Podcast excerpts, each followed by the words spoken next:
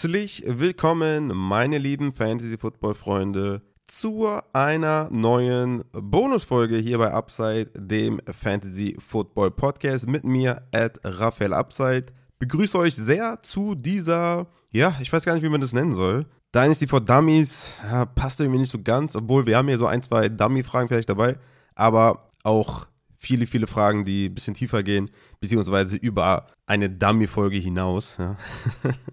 also, ja, ich kam jetzt zu der Folge, weil in der Hour-Folge, die wir aufgenommen haben, eine Frage enthalten war und zwar, ob ich mal eine Dummy-Folge machen kann. Und ja, dann habe ich dazu aufgerufen, euch gebeten, mir Fragen zu schicken. Und äh, ja, diese Folge ist das Ergebnis dieses einen Users, der die Frage gestellt hat. Und natürlich das Ergebnis eurer Fragen, die ihr mir geschickt, hat, in, äh, geschickt habt in dem äh, Google Doc. Und ich würde einfach mal sagen, ohne lang auszuschweifen, starten wir rein weil es sind schon einige Fragen eingetroffen und ja, ich denke mal, es wird hier schon eine Dreiviertelstunde dauern und äh, da will ich euch nicht langweilen mit einem billigen Intro. Deshalb starten wir mit der Frage vom guten Jamal. Jamal fragt oder sagt, Herr Rafa, danke für die Möglichkeit, diese Fragen zu stellen. Bin seit neuestem im Podcast mit dabei. Feier ist sehr. Danke dir auf jeden Fall. Hier meine Frage. Hast du allgemein Tipps für die Einstellungen in Sleeper? Was soll man da beachten in Dynasty? Step by Step. Wäre cool, wenn du die Frage beantwortest. Dankeschön. Bin gespannt auf deine Antwort. Yes, auf jeden Fall, ja klar. Ich habe ja dazu aufgerufen, alles zu fragen, was ihr möchtet. Waren auch ein paar Fragen dabei, die ich hier nicht unterbringen werde, äh, weil es hier um Dynasty gehen soll. Aber ja. Also, Step by Step ist äh, eine Frage, die immer mal wieder kommt tatsächlich. Ne? Deswegen ist das eigentlich ganz geil, dass der Jamal das hier fragt weil wird wahrscheinlich den einen oder anderen interessieren, wie man vielleicht mal so eine Dynasty aufbauen könnte. Also, ich persönlich bin immer Fan davon, dass man eine Zwölferliga spielt. Das habe ich auch schon sehr, sehr oft erzählt. Ich glaube auch schon mal im letzten Fragen-Podcast auch schon mal erklärt, warum ich das besser finde. Meiner Meinung nach ist es einfach viel, viel kompetitiver, wenn du eine Zwölferliga spielst, weil es einfach weniger Superstar-Teams gibt. Natürlich ist es jetzt irgendwie eine Achterliga noch krasser vom Superstar-Faktor her, ja, dass viele Superstars in den Achter, in den Achtermannschaften spielen, als es in der Zehner, aber in der Zehner ist es halt auch der Fall. Ja. Also da hast du schon auch wirklich so, dass du mindestens mal sechs Teams hast oder sieben, die einfach richtig krass sind und ja, wo es dann halt irgendwann total rein vom Glück abhängt, wer dann irgendwie an die, an die Spitze kommt. Und ich feiere es einfach nicht. Ich feiere es auch nicht an der Zehnerliga, wenn sechs Leute in die Playoffs kommen, weil einfach es sollten einfach nicht mehr Playoff-Teams geben als Non-Playoff-Teams, weil man muss halt schon einen gewissen Wettbewerb schaffen. Und wenn ich in der, in der Zehnerliga sechs Leute in die Playoffs äh, lasse, dann, ja, also meiner Meinung nach, ne, das kann jeder so spielen, wie er möchte und jeder das so feiern, wie er möchte, alles cool. Aber ich persönlich finde einfach eine Zwölferliga bietet dir einfach auch die Möglichkeit, sechs Leute in die Playoffs zu lassen, dass es halt lange spannend wird und spannend bleibt. Man ist auch insgesamt einfach ein bisschen flexibler, was so das Roster-Setting angeht und so. Oder auch was die Trades angeht. Ne? Man, also meiner Meinung nach, meiner Erfahrung nach, kann man da viel, viel variabler sein. Aber gut, das muss jeder für sich selber wissen. Dann würde ich auf jeden Fall auch immer raten, aber das rate ich natürlich auch in Redraft-Ligen, dass man mit Fab spielt, mit Free Agent Acquisition Budget, glaube ich, heißt es, ausformuliert. Ich bin mir gerade nicht so ganz sicher. Ich glaube, da gibt es auch zwei Arten, wie man da die Abkürzung formulieren kann. Aber ich glaube, das ist richtig. Jedenfalls ist es halt so, dass du ähm, auf einen Spieler, der auf dem Wafer ist, halt Geld bietest, ne? Virtuelles Geld und nicht irgendwie nach äh, Reihenfolge, ne? 12 bis 1 oder je nachdem, wie man das da gestaltet. Gibt ja auch mehrere Varianten in dem Falle. Aber du hast mich ja jetzt gefragt, was ne, so allgemein Tipps, die ich geben kann. Und da kann ich dir nur raten, spiel mit Fab. Dann noch wichtig, was das Waiver Wire angeht, dass man mit Continuous Waiver Wire spielt, also dass jeden Tag das Waiver durchläuft und nicht nur am Mittwoch nach den Spielen. Und ab dem Mittwoch nach den Spielen ist es halt offen in den meisten Ligen. Ja, das heißt, am Donnerstag ist es offen, am Freitag ist es offen, am Samstag ist es offen, 24 Stunden offen. Das Waiver Wire zugänglich für jeden so dass du halt, ne, bist halt nachts in der, auf der Arbeit, in der Nachtschicht, ne, und plötzlich heißt es, der und der Leadback Workhorse hat sich verletzt. Let's go, hol dir den Backup dessen Running Back, der sich äh, verletzt hat und dann hast du halt ein Big W einfach geschenkt bekommen. Und das ist nicht äh, Sinn des ähm, Waiver Wires, ja, also gleiche Chance für alle und das bietet halt Continuous Waiver, dass es halt jeden Tag an einer bestimmten Uhrzeit durchläuft. Ganz, ganz wichtig. Auch ein Redraft, ganz, ganz wichtig, sonst ist man halt klar benachteiligt. Wenn man auch einfach auf, auf der Arbeit ist, ja, einfach auch, wenn man vielleicht äh, nicht mal auf der Nachtschicht ist, sondern einfach normaler 9-to-5-Job, wo man halt nicht die ganze Zeit am Handy ist. Ja, gibt es ja auch. Ich weiß nicht, ob ihr das noch kennt oder ob das, ob es das wirklich noch gibt, aber zu meiner Zeit, äh, wo ich noch ein bisschen jünger war und in einer anderen Arbeitswelt, gab es das auf jeden Fall. Deswegen, ja, das äh, macht wenig Sinn, ohne Continuous Waferwire zu spielen. Dann noch ganz wichtiger Punkt, es sollte meiner Meinung nach in Dynasty keine Trade Deadline geben, weil du willst natürlich in Dynasty äh, eine Aktivität haben, ne? vielleicht nochmal eine etwas andere Aktivität als, als ein Redraft. Vor allem natürlich, was die Trades angeht, weil du hast ja in Redraft äh, quasi nur diese Saison von Spieltag 1 bis Spieltag 16, 17, je nachdem, äh, wie weit ihr das dann spielt. Und in Dynasty hast du halt year long, ja, also du, immer passiert irgendwas. Also wenn jetzt heute Damian Pierce sich verletzt, ja, der Running Back der Texans, der wahrscheinlich immer noch Leadback sein wird, auch wenn Devin Singletary jetzt da ist. Aber einfach nur mal als Beispiel, ja, Damian Pierce sich heute verletzt, Kreuzbandriss ist raus, dann hat Singletary auf einmal einen ganz anderen Wert, ja. So, und dann sollte es jedem Owner ähm, möglich sein, darauf einzugehen, dafür zu traden oder den wegzutraden, wenn man den hält. Und in Redraft ist es ja jetzt völlig egal, ob ein Singletary sich jetzt irgendwie als Leadback entpuppt oder ob Damien Pierce sich verletzt hat. Ist ja völlig egal. Aber in Dynasty ist halt jede News oder jede Verletzung oder jede Transaction in der NFL wichtig für deine Dynasty-Überlegung, für deine Evaluation deines Teams oder auch anderer Teams. Ne? Deswegen bin ich der Meinung, sollte man die Trade Deadline aufheben, dass man immer traden kann. So, das mal so zu allgemeinen Sachen. Obwohl, nee, äh, da fällt mir noch eine Sache ein, die man auf jeden Fall noch in Sleeper beachten muss. Es gibt den sogenannten Icon für Prevent Bench Players from being dropped after game starts. Das müsst ihr auf jeden Fall aktivieren, diesen Icon. Ja, also das dürft ihr auf jeden Fall nicht deaktiviert lassen. Ich weiß nicht, ob das mittlerweile Standard ist, dass es aktiv ist, aber das ist auch noch eine sehr, sehr wichtige Sache. Das bedeutet, dass du einen Spieler, der bei dir auf der Bank saß, nicht droppen kannst, während die Spiele laufen, sondern ein Bankspieler wird so behandelt wie ein Spieler, der gestartet ist. Ja? Also du kannst jetzt nicht um 19.02 Uhr, ja, wenn du festgestellt hast, okay, Singletary hat es nicht geschafft in meine Starting Lineup, den droppe ich mal lieber wieder, um mir einen Platz freizuhalten für irgendwas, ja, für irgendeine Transaction, die du machen willst, whatever. So, dieser Icon verhindert halt, dass du das nicht tun kannst. Und äh, das ist sehr, sehr wichtig. Ja, das auf jeden Fall auch beachten. Das müsst ihr auf jeden Fall anschalten. So, wie gesagt, kommen wir mal zu den Roster-Settings. Da würde ich euch auf jeden Fall immer raten, neun Starter auszuwählen ne, für eine One-QB-Liga. 10 Starter dann für eine Superflex-Liga, weil da kommt halt nur ein Quarterback dazu, beziehungsweise auf der Superflex die Option, da mit einem Quarterback zu spielen. Aber ich finde, das ist eine ganz nice Range, so neun Starter. Ja, gibt eine gute Tiefe in der 12er-Liga. Das ist so meiner Erfahrung nach so die beste Variante. Ich komme gleich noch zu Benches und so. Also das wird schon relativ tief hier, wie ich die Dynasty gestalte. Gibt auch definitiv Dynasties, die machen es noch tiefer. Finde ich auch gut. Aber das so als ja, als Neueinsteiger, wenn man gerade mal eine Dynasty jetzt mal 2023 in der Offseason mal anfängt, dann ist das, glaube ich, eine gute Richtlinie. Also, neun Starter für eine 1QB, zehn Starter für eine Superflex. Wie man das dann gestaltet, ist natürlich euch überlassen, ne? ob man dann irgendwie mit drei Wide Receivers spielt, mit zwei Running Backs, mit einem Running Back, mit einem Tight End oder mit einer Receiver Flex. Wie auch immer ihr das machen möchtet. Ich finde es immer ganz cool, wenn du weniger feste Position hast und mehr Flexer, ja, also als Beispiel jetzt nur mal, ein Quarterback, ein Running Back, ein Wide Receiver, ein Tight End und dann fünf Flexer, ja, und dass du auf der Flex halt alles ausstellen kannst, was du möchtest. Eine andere Variante, die man auch machen kann, die ich auch als gut empfinde, ist, wenn du Quarterback, Running Back, Running Back, Wide Receiver, Wide Receiver, Wide Receiver, Tight End und zwei Flexer machst, ja.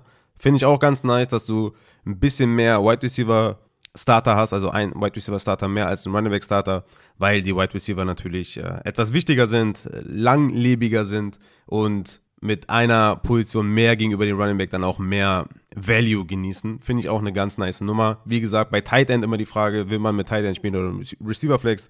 Unsere Antwort kennt ihr, aber das ist jedem selbst überlassen. Bottom Line ist und bleibt, ist ein bisschen redundant, aber egal. Neun Starter in One QB, zehn Starter in Superflex wie er die aufteilt, ist dann ja Geschmackssache oder liegt dann an, an der Liga oder an euch. Könnt ihr dann vielleicht mal irgendeine Poll starten oder so, wie man das am geilsten findet. Ich denke, dass man ohne Kicker und ohne Defense spielt, sollte klar sein, ja. Also wenn du mit Defense spielen möchtest, dann bitte mit IDP, mit vernünftiger IDP, ja, mit mehreren, obwohl bei Sleeper geht's ja fast nicht vernünftig. Ähm, man kann ja da auf Defensive Back nicht unterscheiden und auf Linebacker nicht unterscheiden zwischen den einzelnen Positionen in der NFL, die gespielt werden. Bisschen schade, aber ja, dazu ist, glaube ich, auch schon viel gesagt, was so IDP angeht. Auf jeden Fall kommen wir mal zur Bank. Da würde ich immer sagen, mindestens 15 Bench-Spots, ne?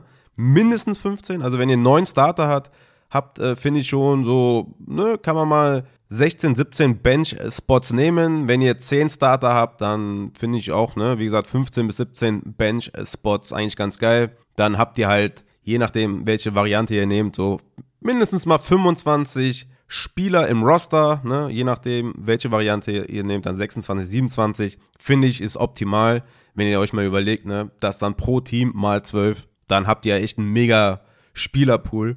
Das Waferwire ist dann immer noch okay. Ne? Es ist natürlich kein Banger mehr am Start, aber immer mal wieder ein, ne, wie ein Son of a Knight oder sowas, den du mal vom Waiver geholt hast. Oder ein Justice Hill ist vielleicht noch auf dem Waiver. Ne, so diese Riege. Aber wir reden ja nicht von irgendeinem äh, Tight End 25 eines Teams, der der beste Waiver-Pickup ist.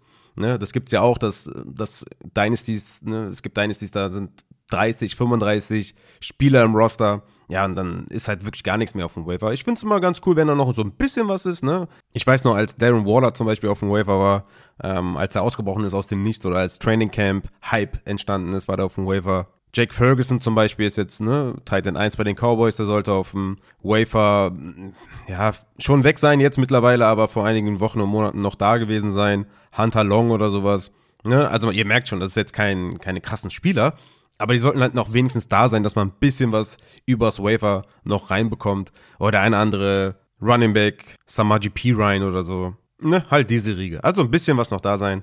In der Saison kann immer noch viel passieren, dass man noch was Vernünftiges bekommt. Dann würde ich noch sagen, sind IR-Spots immer ganz wichtig, finde ich. Also in Dynasty gerne mehr als in Redraft. Ich habe immer die Erfahrung so gemacht, dass vier IR-Spots auf jeden Fall gut sind. Zwei sind meistens zu wenig, weil ja, ich hatte mal eine Dynasty da, also hatte ich irgendwie nur Verletzte, konnte halt gar nicht reagieren auf den Waiver, weil ich nur, weil wir nur zwei IR-Spots hatten.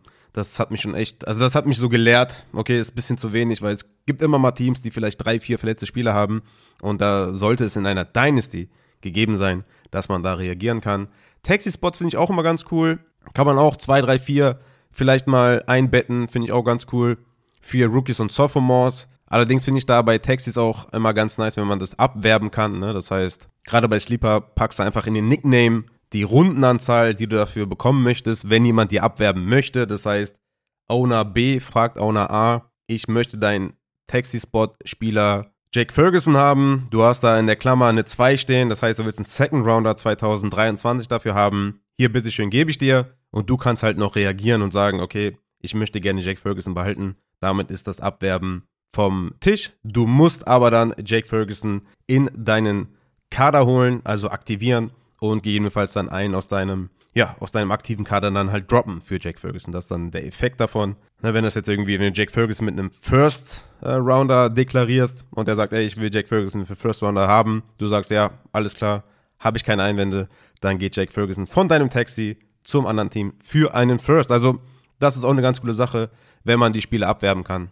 Ansonsten, ja, ich gehe mal kurz nochmal durch, wie äh, die Einstellungen so in, meiner, in meinen Ligen sind, dass ich hier nichts äh, vergesse. Time to Review Pending Trades ist eh schon auf None, also das ist schon mal sehr gut von Sleeper aus gemacht. Ja, ansonsten war es das, glaube ich. Hätte ich sonst äh, nichts mehr, was ich hier äh, dir sagen kann, außer vielleicht, dass man Rookies und Vets zusammen draftet. Ja, also macht das nicht separat, draftet einfach Rookies und Vets in einen Draft weil ähm, das getrennt zu machen, da ist immer derjenige, der den First Overall in Rookie Drafts hat, massiv im Vorteil und das äh, würde halt ein bisschen die Liga aus den Ankern reißen. Und das, also ich sehe nicht, wo da der Sinn ist. Ähm, solltet ihr schon in die zweite Saison gehen in Dynasty, dann auf jeden Fall linearen Draft machen, linearen Rookie Draft. Das heißt, der 1.1 pickt an 2.1 und 3.1 und 4.1. Ne? Also es ist nicht Snake, dass das quasi der 1.1 dann der 2.12 ist, sondern halt linear. Ihr wisst es, glaube ich. Okay, sorry, äh, längere Antwort gewesen, aber wie immer wisst ihr in den Show Notes sind die ganzen Fragen und ihr könnt dann einfach durchskippen, wenn ihr möchtet. Dann würde ich sagen, kommen wir zur nächsten Frage vom Fabian. Ich will dieses Jahr in die Dynasty starten, habe aber noch keine passende Liga gefunden. Hast du einen Tipp, wie ich passende Ligen finden könnte? Bin schon auf dem Downside Talk Discord am Schauen, aber da war noch nichts Passendes dabei. Ja, also die größte, gut, okay, ich glaube, Downset Talk, äh, die Partnerbörse ist größer. Weiß aber nicht, wie aktiv die Partnerbörse da ist. Äh, keine Ahnung. Okay. Die zweitgrößte Fantasy Football Partnerbörse findest du halt bei uns. Ne? Ich denke mal, das ist auch die aktivste, die du finden könntest. Äh, bei uns bei Upside, join in Discord halt. Ähm, da findest du im Upside Community Channel den Unterpunkt FF Partnerbörse. Und ich denke, da hast du sehr, sehr gute Chancen, eine neue Liga zu finden, auf jeden Fall. Du kannst da schon mit dem kleinsten Patreon-Tier, ja, die Partnerbörse sehen, ne? Um da zu interagieren, reicht das kleinste Patreon-Tier und dann bist du da in den Community-Channels unterwegs. Ich gucke mal hier nach den letzten Nachrichten, die ich hier sehe. Der Football is Family sucht nach einem neuen Member für seine Superflex-Liga. Steht aber nicht bei, ob das eine Dynasty ist. Ich denke, das ist eine Dynasty, weil es sind zwölf Benches und drei Taxi. Ja, dann ist es auf jeden Fall eine Dynasty.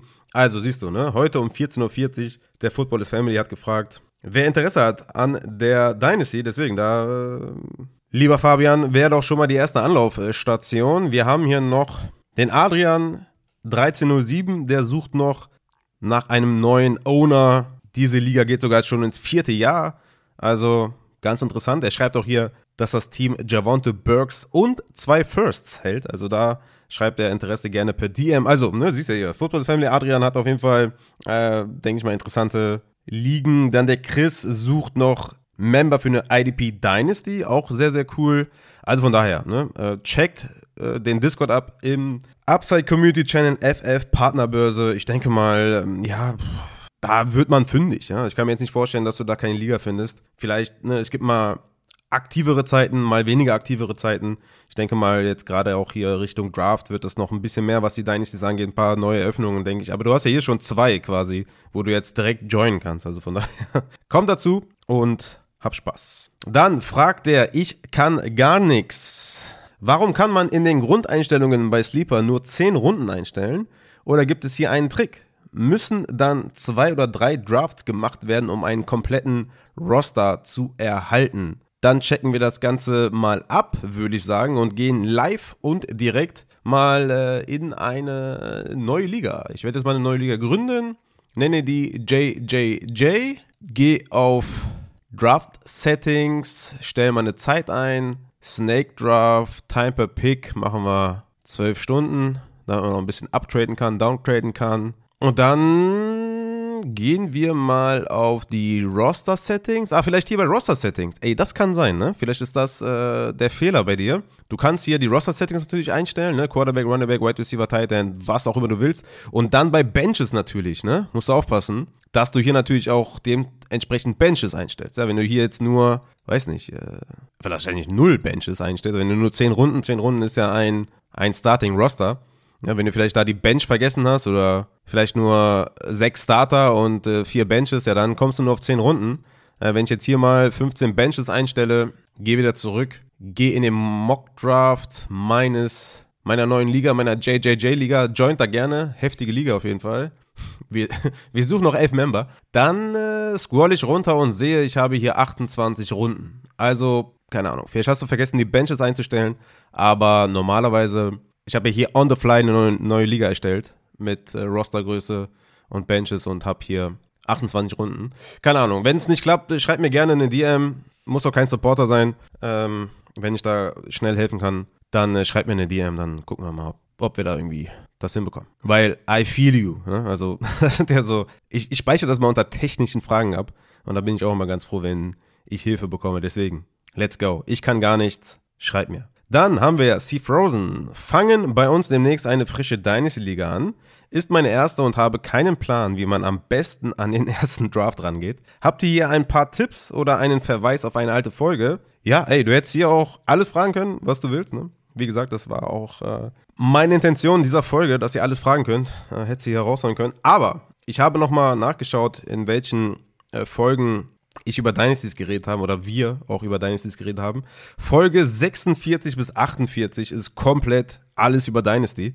Ne, da ist ein Dreiteiler über Dynasty. Ich glaube, da wird man zu allem fündig. Vom 11. bis zum 18. Februar 2020 war das. Findet ihr alles, was das Thema Dynasty begehrt. Dann habe ich noch eine Bonusfolge am 3.11.2021 rund um das Thema Dynasty gemacht und am 28. Februar 2022 auch alles rund um Dynasty. Ich glaube, da ist auch hier die, diese Eingangsfrage, die ich jetzt beantwortet habe, wird da, glaube ich, auch behandelt. Ich habe mir dann mal damals ähm, mir mal so Grundpfeiler einer Dynasty ähm, mir aufgeschrieben, deswegen könnte sein, dass es etwas redundant ist, aber gut. Check das einfach mal ab und ich denke, wenn du dir das alles reingezogen hast, dann weißt du auf jeden Fall mehr als vorher. Ja, das, sollte der, das sollte das Ziel sein.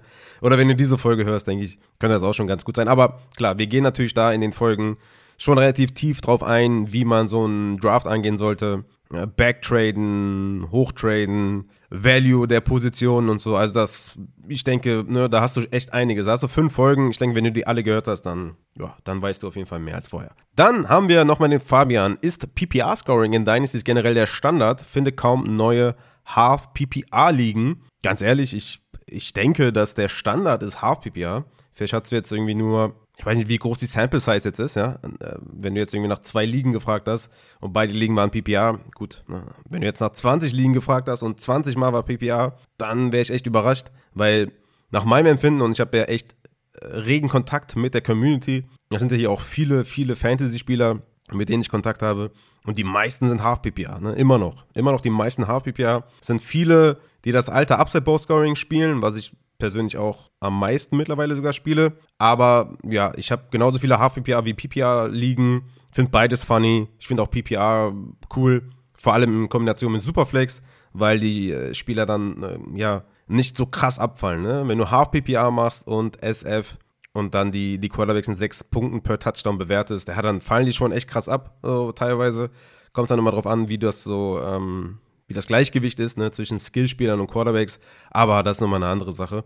Auf jeden Fall würde ich sagen, dass der Standard Half PPA ist, aber ich würde jetzt auch nicht sagen, also für mich persönlich wäre es jetzt kein Anlass, einer Liga nicht zu joinen, wenn es eine PPA-Liga ist. Also Half PPA und PPA nimmt sich gar nicht so viel, deswegen ähm, denke einfach, dass deine Sample Size nicht hoch genug ist. Meiner Meinung nach ist die ähm, weit verbreiteste Scoring-Einstellung Half PPA. Dann haben wir den äh, guten Alex. Wie und ab wann leitest du einen Umbruch ein? Haust du alles sofort raus oder agierst du abwartend und wartest, bis sich Needs bei den Kontrahenten auftun? Erstmal die Antwort auf deine Frage, ab wann leitest du einen Umbruch ein?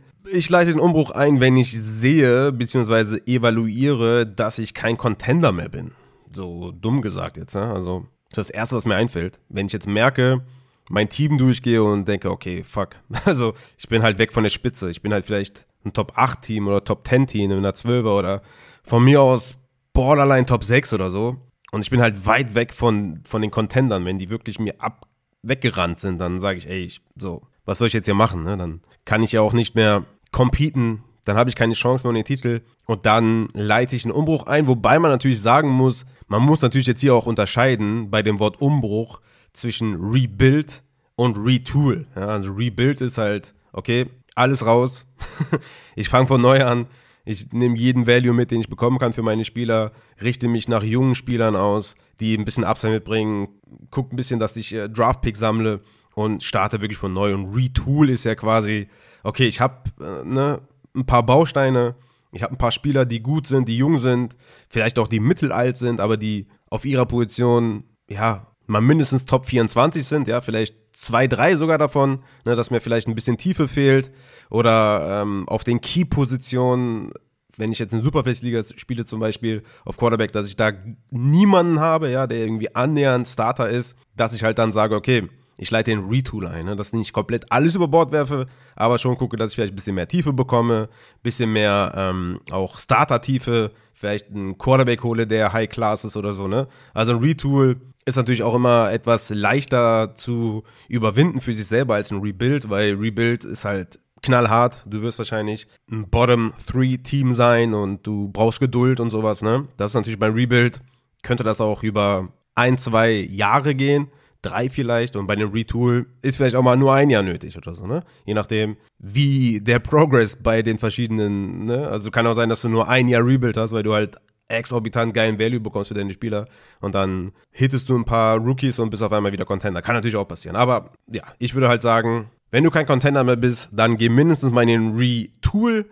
Wenn du halt wirklich ein Bottom-Six-Team bist, also ein klares Bottom-Six-Team, wenn du sagst, ey, ich habe mit, dem, mit den Playoffs nichts mehr zu tun, oder es gibt sechs klare Playoff-Kandidaten und vielleicht drei Contender oder so, oder zwei Contender, dann sag, ey, so, let's go. Ich muss in den Rebuild, bis ich da oben wieder ankomme, muss echt viel passieren. Und ja, man muss einfach ehrlich zu sich selber sein. Das ist halt schon schwer, ne? Ich kriege das auch immer wieder mit, wenn mich Leute fragen, ey, was sagst du zu meinem Roster? Ja, ich merke dann auch, dass der eine oder andere ist vielleicht ein bisschen hyped oder so, kommt gerade vom Draft und sagt, ey, guck mal, geil und so. Und ich sage dann, ey, guck mal, auf Quarterback hast du das und das, auf Running hast du das und das und auf Wide Receiver das, auf Tight End das. Die Bank ist so, mh, hm, vielleicht bist du ein Playoff-Teilnehmer, aber gerade so an der Grenze oder so. Ne? Ich sage, ey, vielleicht nächstes Jahr mit ein paar Picks oder wenn der und der Spieler einschlägt, dann könnte es was werden. Also es ist, man denkt von sich selber, also, ne, die Evaluation seines Teams, man denkt immer ein bisschen selber, dass man besser ist, als man wirklich ist. Ne? Das ist halt wirklich so. Ich habe das auch bei mir manchmal, dass ich einen Spieler droppen möchte, oder mir überlege, okay, wen droppe ich jetzt für irgendeinen Wafer-Ad, dann denke ich mir so, ja, aber den kannst du ja nicht droppen, der hat ja vielleicht noch was. Oder was ist, wenn das passiert? Der ist doch krass, den kann ich doch jetzt nicht droppen. Ja, und jemand anders würde sagen, Bro, du hast fünf Spieler, die sind alle Code. Hau die weg. Ne? Und ich selber denke mir, nee, aber der ist doch, der ist doch noch, oder? Der kann, kann der noch? Ist der noch? Kann der noch? ja. Deswegen, ähm, ich glaube, da die Selbsterkenntnis zu erlangen, dass man in den Rebuild geht, ist manchmal schwer.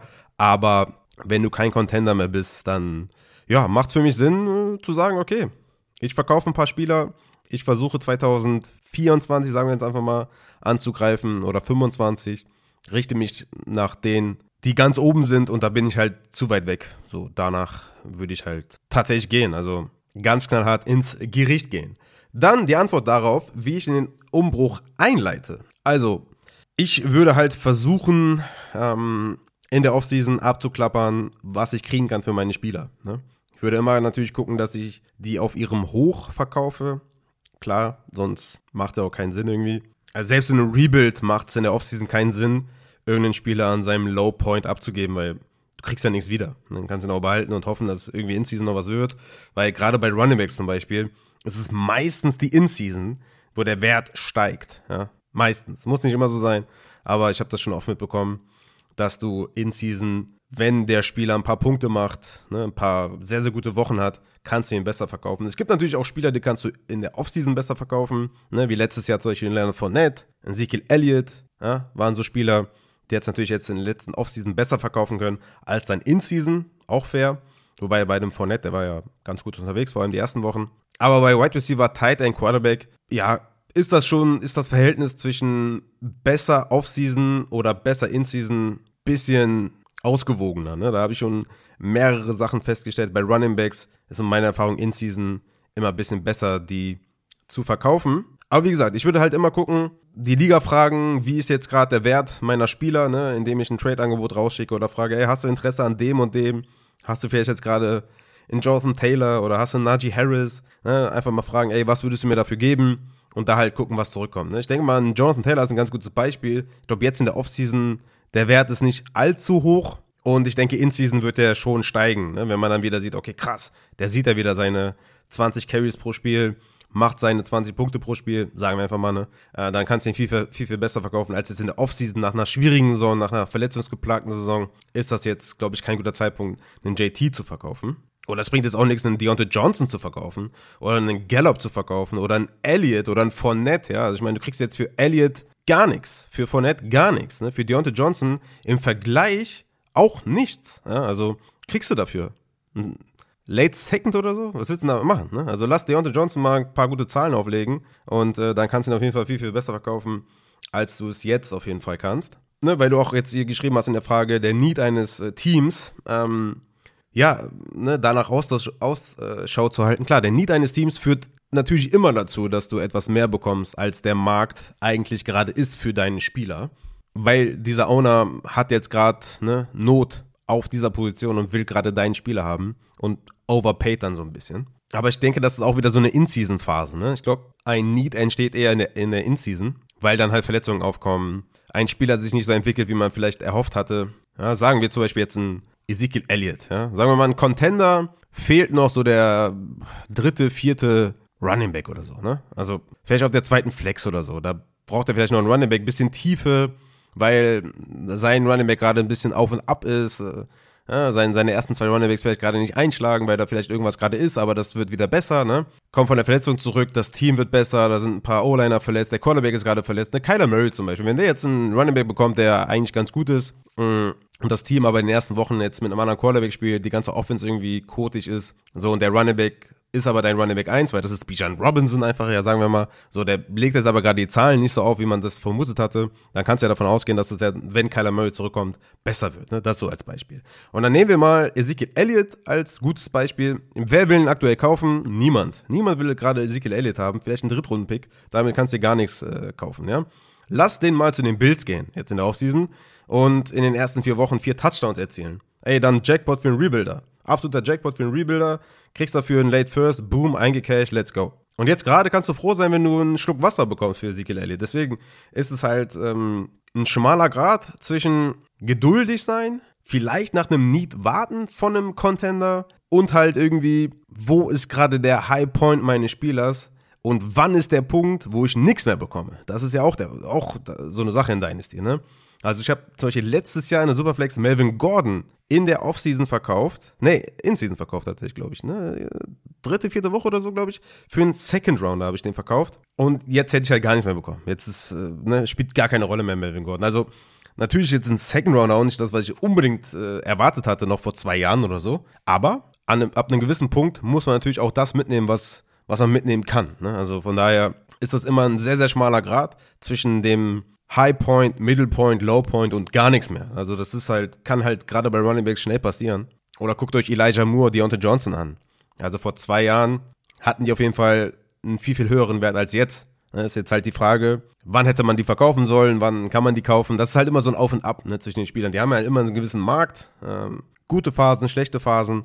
Und da muss man irgendwie so ein ähm, Mittelding, glaube ich, finden. Aber wie gesagt, wenn ich ein Rebuild einleite, dann versuche ich immer abzuchecken, was ich gerade für meine Spieler bekomme. Es reicht, glaube ich, nicht einfach zu sagen, hier, der und der, der, und der Spieler ist auf dem, auf dem Trade-Block oder ich packe den auf dem Trade-Block und warte, bis was passiert, sondern du musst halt aktiv sein. Ne? Und ich weiß ja, dass der gute Alex sehr aktiv ist. Äh, dir brauche ich das, glaube ich, nicht zu sagen, dass du halt, wenn du ein Rebuild einleitest, selber natürlich sehr aktiv sein musst und äh, gucken musst, dass du die Spieler gut abgibst. Dann habe ich noch zwei Punkte zu deiner Frage, wie ich ein Rebuild einleite. Der erste Punkt ist, trade deine Top Running Backs gegen Top Wide Receiver.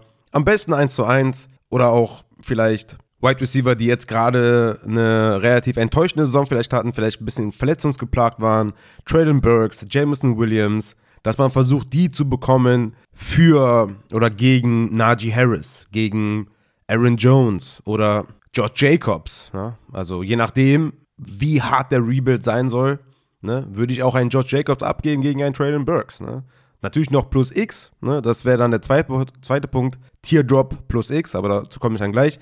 Aber auch, ne, weiß nicht, Nick Chubb abgeben gegen einen DK Metcalf oder so. Ja? Also im, ich würde gucken, dass ich Running Backs, die eine geringere Laufzeit haben, abzugeben gegen Wide Receiver, die eine längere Laufzeit haben in der NFL, macht sehr, sehr viel Sinn. Wie gesagt, der andere Punkt ist halt Teardrop plus X, dass ich halt sage, ich verkaufe Brees Hall gegen J.K. Dobbins und George Pickens, ja, sowas. Dass man halt von seinem Top Running Back weggeht, dafür aber zwei gute Spieler bekommt, dazu noch einen jungen Wide Receiver wie Pickens dazu bekommt, dass man halt seinen Kader verbreitert. Das sind so zwei Sachen, die ich auf jeden Fall Leuten empfehlen kann, die in Rebuild gehen. Top Running Backs abgehen gegen Top Wide Receiver und Teardrop plus X. Dann noch zwei Fragen vom Alex hintereinander weg. Einmal, wie siehst du den Trade Value für Bridge Quarterbacks als Contender in Superflex ligen?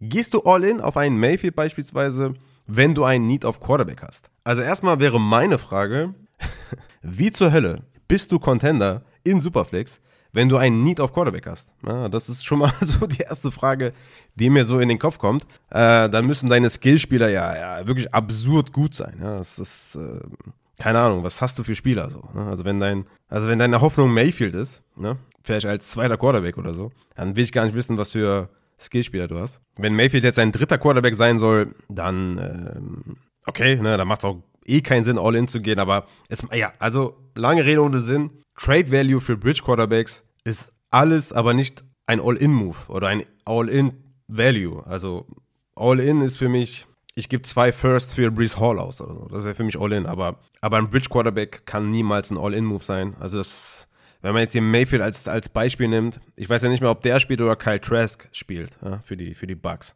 Wenn man jetzt Jacoby Brissett oder Sam Howell nimmt, ja, du weißt ja jetzt noch nicht mal mehr, wer von denen spielt. Ja. Was ist Bridge Quarterback? Ist es Bridge Quarterback? Ist es ein Jimmy Garoppolo, der einen ganz guten Vertrag bekommen hat? Ist es Derek Carr, der vielleicht in zwei, drei Jahren gar kein äh, Team mehr hat? Ist es, äh, wer ist überhaupt ein Bridge Quarterback? Haben wir gerade aktuell wirklich einen richtigen Bridge Quarterback? Also stand jetzt ohne Week One Starter, glaube ich, eh schwer zu sagen, wer jetzt aktuell ein Bridge Quarterback ist. Ja, Jared Goff zum Beispiel wird ja, immer, wird ja immer so als Bridge Quarterback dargestellt. Ist er wahrscheinlich auch, aber hat eine ganze Saison gespielt jetzt auch. Ne? Also Bridge Quarterback kann ja auch sein, dass der nur die Hälfte der Saison spielt, einen Rookie anlernt oder als Mentor agiert oder sowas. Also für einen Jared Goff kannst du halt keinen First Runner ausgeben in Superflex. Also das ist halt auch dann so eine, ähm, ich meine, die Saison war jetzt nicht so schlecht, aber insgesamt hat er auch nicht viele Boom Games gehabt ist dann auch Low Production. Ne? Also von einem Bridge Quarterback, der ist ja nicht umsonst Bridge Quarterback. Also wenn er ein Superstar wäre, dann wäre der äh, ne? kein Bridge Quarterback. Deswegen, also viel würde ich da nicht ausgeben. Ich würde schon das Talent immer berücksichtigen, auch wenn du einen Need hast. Als Contender auf der Superflex würde ich für einen Bridge Quarterback nicht viel ausgeben. Dann würde ich ja eher einen All-In-Move machen für einen Kyler Murray, der jetzt momentan keinen krassen Value hat. Also wenn ich jetzt zwei First ausgeben muss für Kyler Murray als Contender, dann würde ich das machen. Wenn ich damit meinen zweiten Superflex-Spot oder meinen dritten Quarterback hätte im Roster, so, let's go. Wenn ich eh schon Contender bin äh, und jetzt irgendwie Kyler Murray an einem Low Point bekomme, ja, würde ich das auf jeden Fall machen. Ja, man hat, weiß ja nicht mal bei den Falcons, ist jetzt da, äh, Desmond Ritter ist ja jetzt ein Bridge Quarterback, startet der überhaupt? Äh, Jordan Love, ne, startet der? Ich denke schon. Ist der ein Bridge Quarterback? ich weiß, der ist ein Projekt halt. Ne? Wenn er jetzt gut spielt diese Saison, dann ist er wahrscheinlich auch mehr als ein Bridge Quarterback. Äh, da würde ich ja, ne, also ein Second Rounder für so einen Goff, für so einen Jordan Love, äh, das, das würde schon in meinen Augen Sinn machen. Aber ein Mayfield äh, würde ich maximal einen Third Rounder. Äh, ich habe zum Beispiel mal für Carson Wentz einen Late Second ausgegeben. Das ist so das, was ich so maximal ausgeben würde, tatsächlich.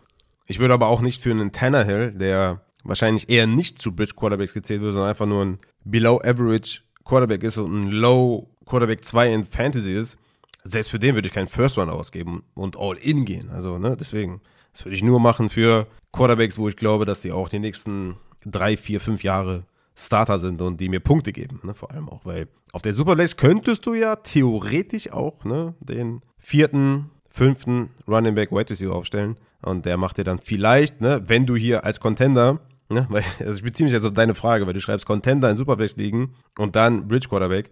Also glaube ich, ist dein vierter, fünfter Running Back Wide Receiver besser als Mayfield. Dann noch die Frage, was ist der Trade Value für einen Rogers als Contender? Wahrscheinlich auch ein Superflex, ne? Ich denke, in One QB äh, ist es völlig irrelevant. Also da würde man jetzt nicht viel ausgeben, weil er auch nicht mehr lange spielt, denke ich mal. Also der war ja jetzt schon kurz davor zu retiren, kommt jetzt höchstwahrscheinlich nochmal zurück. Ja, auf dem Peak ist er auch nicht mehr, also ich denke, dass man schon seine Fragezeichen haben sollte bei Rogers, gerade auch off-field. Vor allem auch jetzt mit dem Hintergrund, dass der jetzt gesagt hat, ich war zu 90 Prozent dabei zu retiren. Also bin dann noch äh, jetzt doch noch zurückgekommen oder bin kurz davor. Ich weiß nicht, wie ich das ausdrücken soll, weil der Trade ist immer noch nicht passiert. Aber ich würde mich wirklich schwer tun, in Superflex einen Late First auszugeben für den Rogers. Ich glaube, ich würde das nicht machen. Also, wenn du Contender bist, ohne Rogers, ich meine, dann wirst du ja immer noch Contender sein, oder? Also macht, ist, ist Rogers jetzt davon abhängig, ob du wirklich Contender bist? Weil du schreibst ja, dass du schon Contender bist. Also wenn du jetzt sagst, ey, Rogers ist das fehlende Puzzlestück, dass ich Contender werde, dann würde ich sagen, ich weiß gar nicht, ob Rogers jetzt dir diesen krassen extra Push gibt, damit du jetzt wirklich Top 1 Team bist oder so. Also ich, ich würde im Hintergrund oder wenn ich im Hinterkopf habe, wie alt er ist, dass der ähm, Aussagen trifft, die ne, merkwürdig sind. Ich würde, glaube ich, echt keinen Late First ausgeben. Es kommt wirklich drauf an, wie natürlich dein Roster aussieht und wie das Roster des anderen aussieht. Vielleicht würde ich eher sowas wie ein, wie ein Second Rounder und einen Elijah Moore oder Second Rounder und Sutton oder Second Rounder und Gabe Davis. Irgendwie sowas. Ich, ich würde mich, glaube ich, nicht dazu durchdringen lassen, da einen First auszugeben. Es scheint mir zu viel zu sein, zu riskant für Aaron Rodgers aktuell. Aber kann sich auch ändern. Ne? Wenn jetzt da jetzt der Trade passiert zu den Jets, der kommt Woche 1 raus, ballert da die 30 Punkte raus, weil, ne, Gary Wilson, Elijah Moore, Lazard, Brees Hall, ne, also da geht auf jeden Fall was. Also vom Waffenarsenal her ist das das Beste, was der hatte in den letzten fünf Jahren wahrscheinlich. Okay, Adams, ja, trotzdem. Ne, also das ist schon, ist schon sehr, sehr stark, was er da bei den Jets an Receiver-Material hätte. Deswegen, ja, aber ich würde mich zu einem First nicht durchringen, ehrlich gesagt. Ich habe jetzt noch mal kurz geguckt, der ist 39 Jahre alt, ne? Also 39 ist halt, ja, da, also ich würde da keinen First ausgeben. Wenn du eh schon Contender bist. Wenn ich das zum Contender macht, dann würde ich vielleicht einen Late First ausgeben, aber lieber halt einen Second und irgendwas junges Wide Receiver, Wide Receiver 4 mäßiges. Dann äh, kommen wir zum guten Tom. Lohnt es sich bei Titan Premium direkt in den ersten fünf Runden sich eventuell zwei der Top 3 Titans zu holen? Mit freundlichen Grüßen Tom. Ja, klar. Also in den ersten fünf Runden, ja, definitiv. Also je nachdem, wer deine Tight Ends sind. Also ich hatte letztes Jahr noch Travis Kelsey an 1, weil ich ja gesagt habe, ey, die 2022er Saison wird er rasieren. 23 fällt er bei mir nicht aus den Top 3 raus und 24 wird es ein bisschen eng, aber das reicht immer noch, um Top 1 zu sein.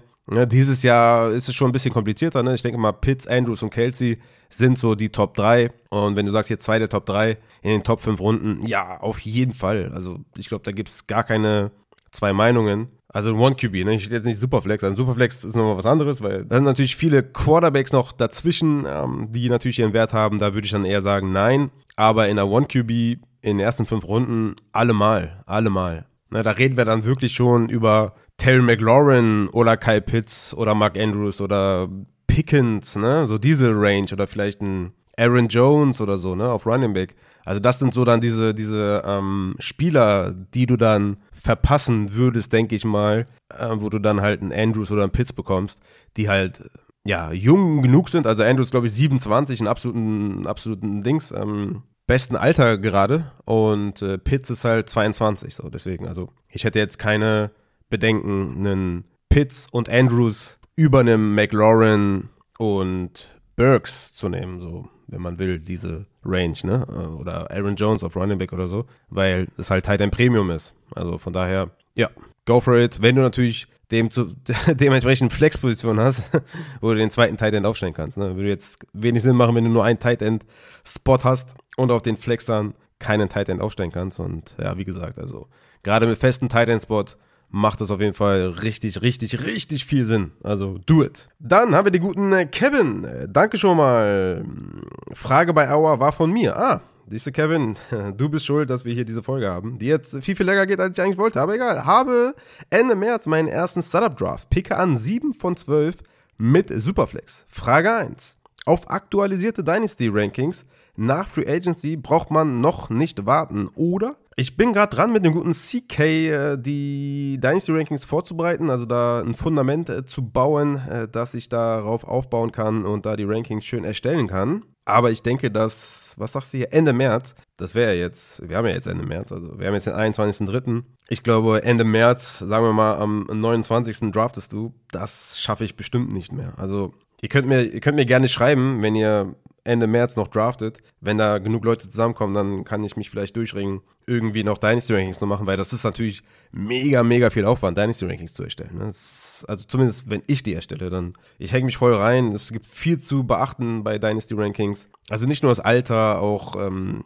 Projections für die nächsten zwei Jahre, sage ich jetzt mal. Also das ist, bedarf viel Arbeit und äh, deswegen würde ich sagen, Ende März das wird wohl eher nichts. Also ich rate auch immer jedem, der Dynasty spielt, nach dem Draft zu, äh, also nach dem NFL-Draft zu draften, ja, weil das macht meiner Meinung nach am meisten Sinn. Dann kennst du einen Landing-Spot von den, von den Rookies, äh, du weißt, welche Backfields zerstört wurden oder die ja, Konkurrenz bekommen haben, du weißt, welche Wide Receiver auch wirklich in den Teams spielen, ne, wie der Wide Receiver Room der verschiedenen Teams aussieht und so. Du hast einfach mehr Input, was die Spiele angeht, als vor dem Draft. Und ich denke, dass in den Drafts einfach zu viel passiert, als dass sich das wirklich lohnt, irgendwie mit seiner Expertise, die man vielleicht hat oder die man sich vielleicht angeeignet hat und sich dann vielleicht denkt, den Advantage, den sichere ich mir, indem ich vor dem Draft schon einen Veteran Draft und Rookie Draft mache. Ich denke, das lohnt sich einfach nicht. Passiert zu viel im Draft.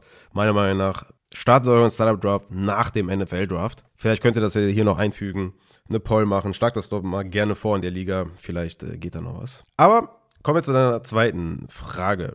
Und äh, Dynasty Rankings kommen natürlich. Ne? Also ich weiß noch nicht, wann ich die veröffentliche, weil ne, die sollen ja auch geil werden und mit viel Resource sein und äh, Research sein. Also die sollen natürlich auch geil werden. So, zweite Frage. An Pick 1.7 ist keiner der Top Quarterbacks mehr da. Kommt drauf an. Ne? Ich habe schon einiges erlebt in Superflex, also da wäre ich mir noch nicht ganz so sicher. Also gerade auch bei äh, Leuten, die vielleicht noch nicht lange Dynasty spielen oder die erste Dynasty spielen, da habe ich schon sehr, sehr viel erlebt.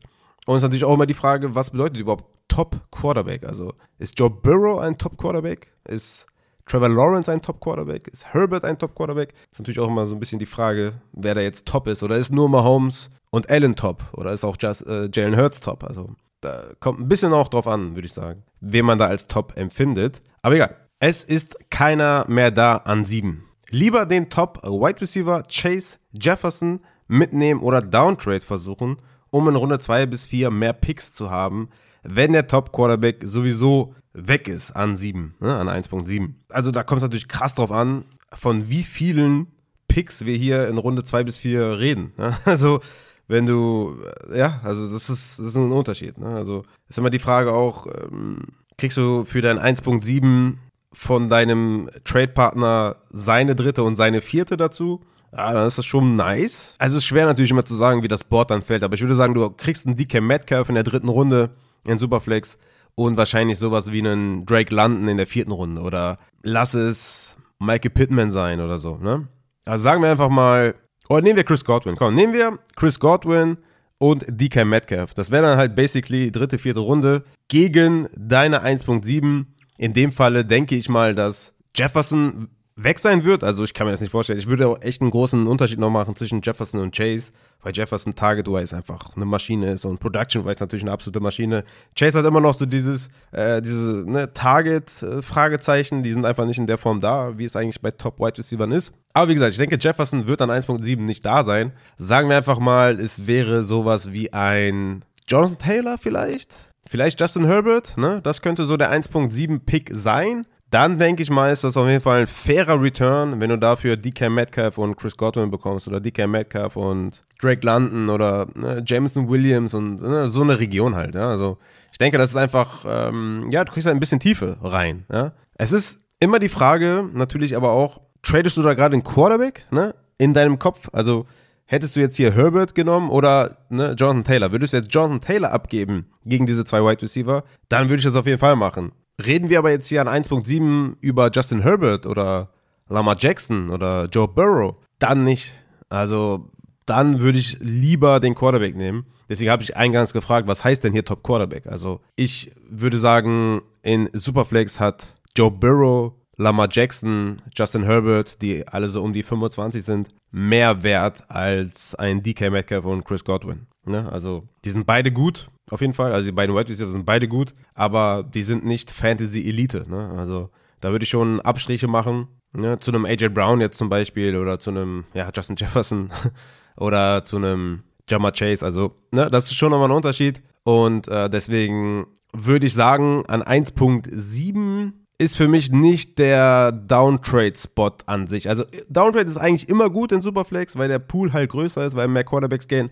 Aber ich glaube, an 1.7 ist die Chance groß, dass du Joe Burrow, Lama Jackson oder Justin Herbert bekommst. Oder Trevor Lawrence, ne, den gibt es ja auch noch. Also, das ist schon ein geiles Fundament in Superflex, wenn das deine ersten Quarterbacks sind. Ne? Wie gesagt, ich denke, dass, dass Mahomes und Allen gehen back-to-back, 1 und 2. Dann ist halt die Frage, Jalen Hurts, Justin Jefferson, ja, Jonathan Taylor vielleicht noch so ein bisschen in the mix, ne?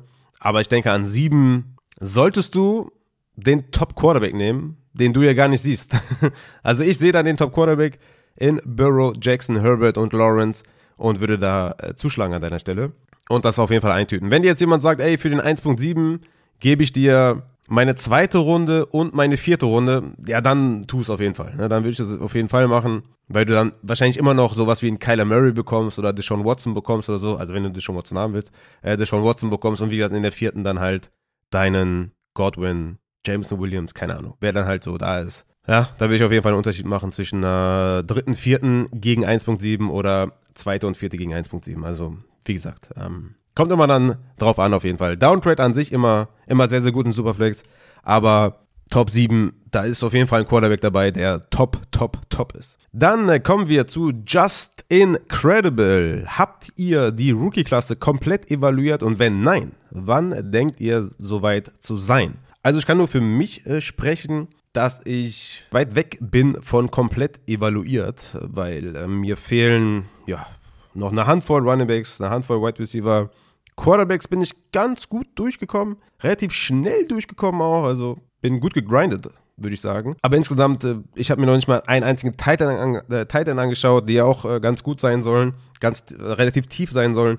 Also ich bin da noch lange nicht durch. Aber ich, ich nehme einfach auch mal, glaube ich, zu viel Zeit äh, für die Spieler. Ich, ähm, ja, fuchse mich richtig rein und evaluiere ja nicht nur Tape, sondern gucke mir auch alle Statistiken an und bis man mal so einen Spieler fertig hat, ja, vergeht easy ein Tag. Ne? Also das muss man schon ganz klar so sagen. Je nachdem, wie viel Tape man schaut, ne? ob gucke ich jetzt vielleicht nur von zwei Spielen die Cut-Ups oder gucke ich von drei, vier, fünf Spielen die Cut-Ups. Je nachdem, ne, ob mich vielleicht ja noch was stört bei einem Wide Receiver, was ich noch mal sehen will oder so, oder die Statistiken stimmen nicht mit dem Tape überein und so. Also es gibt verschiedene Sachen. Natürlich kann man auch mal einen halben Tag brauchen nur für einen Spieler, aber in der Regel ist es ja mindestens ein Tag und ähm, ja, also da, da habe ich noch ein bisschen was vor mir.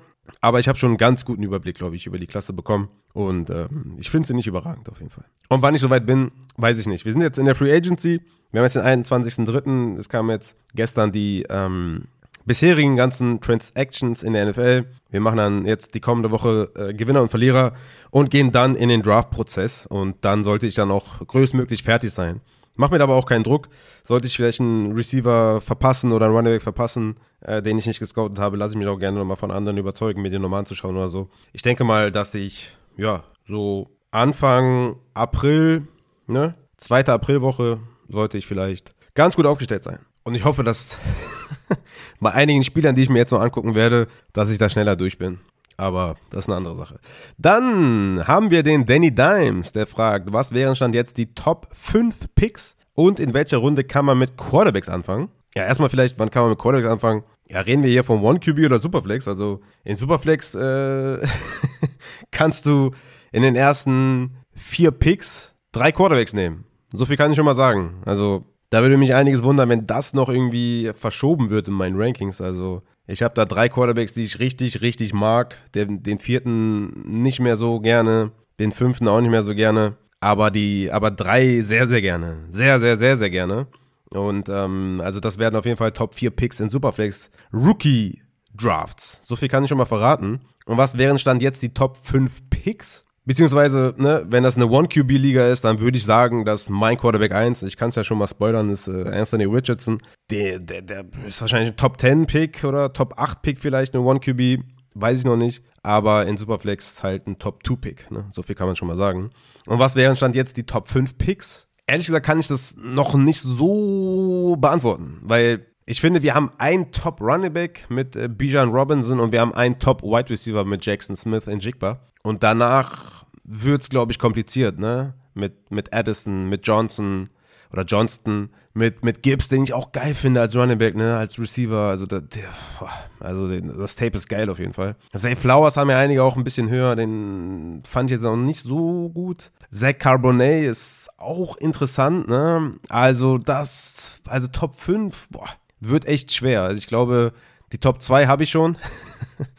ist äh, Bijan und Jackson Smith und Jigba. Aber danach wird es eng, deswegen eine Top 5 kann ich noch nicht so richtig geben, leider. Aber ja, ich denke, Anthony Richardson, mein Quarterback 1, ist so ein Top 8, Top 9 Pick in 1 QB. So ungefähr. Aber ja, in Superflex ist er natürlich äh, Top 2. Dann der Dennis fragt, wie valuable sind Rookie Draft Picks im Gegensatz zu Spielern, die bereits in der Liga sind? Ist es sinnvoll, vor dem Draft bei möglichen Trades eher Picks oder Spieler zu holen, deren Wert man bereits kennt, Starter auf Running Back und Wide Receiver.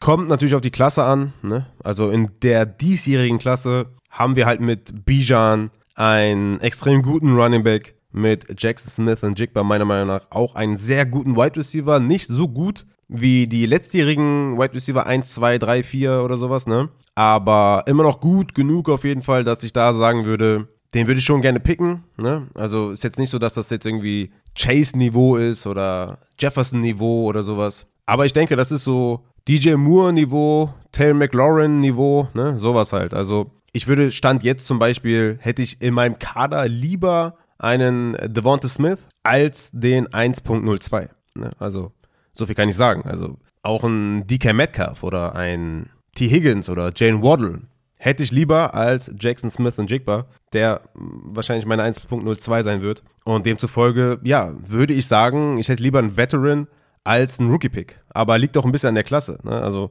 und ein bisschen auch an der Position, die ich dann vielleicht haben möchte. Also, Bijan Robinson auf Running Back ist mit Sicherheit jetzt schon Top 5 Dynasty-Spieler. Also, wenn ich mir überlege, Jonathan Taylor, Brees Hall, Kenneth Walker, und dann kommt wahrscheinlich schon Bijan. Also wahrscheinlich eher Top 4. Ne? Muss ich nochmal tief reingehen, aber sagen wir Top 5.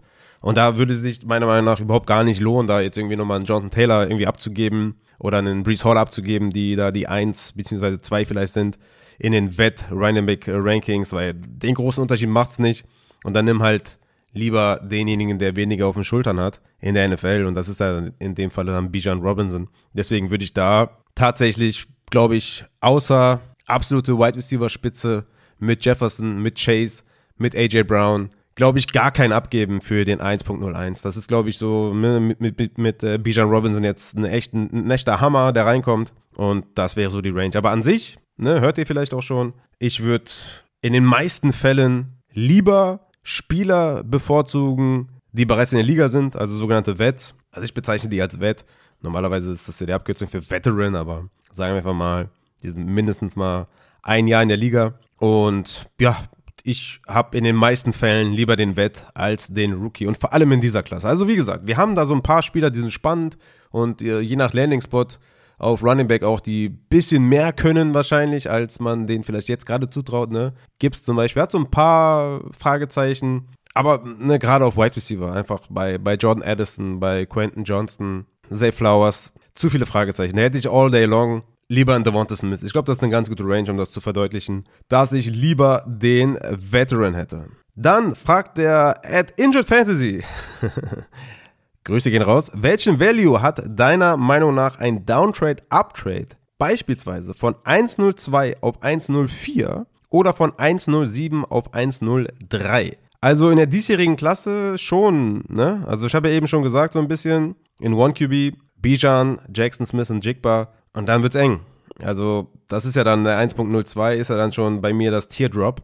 Das ist schon ein bisschen was wert. Also, ich würde wahrscheinlich, um hoch zu gehen von 1.04 auf 1.02, mein 1.04 und meinen 1.10 oder 1.9 abgeben, um auf 1.02 zu kommen. Weil ich glaube, dass äh, das Teardrop ist dann halt schon passiert. Ne? Also ich würde mich bei solchen Sachen, bei Down- und Up-Trades immer auf Teardrops beziehen. Ne? Wie krass ist das Teardrop? Vor allem auch dann, ne, gerade in Rookie-Drafts, der Talent-Drop-Off, ne? Und der ist, glaube ich, hier schon, schon sehr, sehr stark.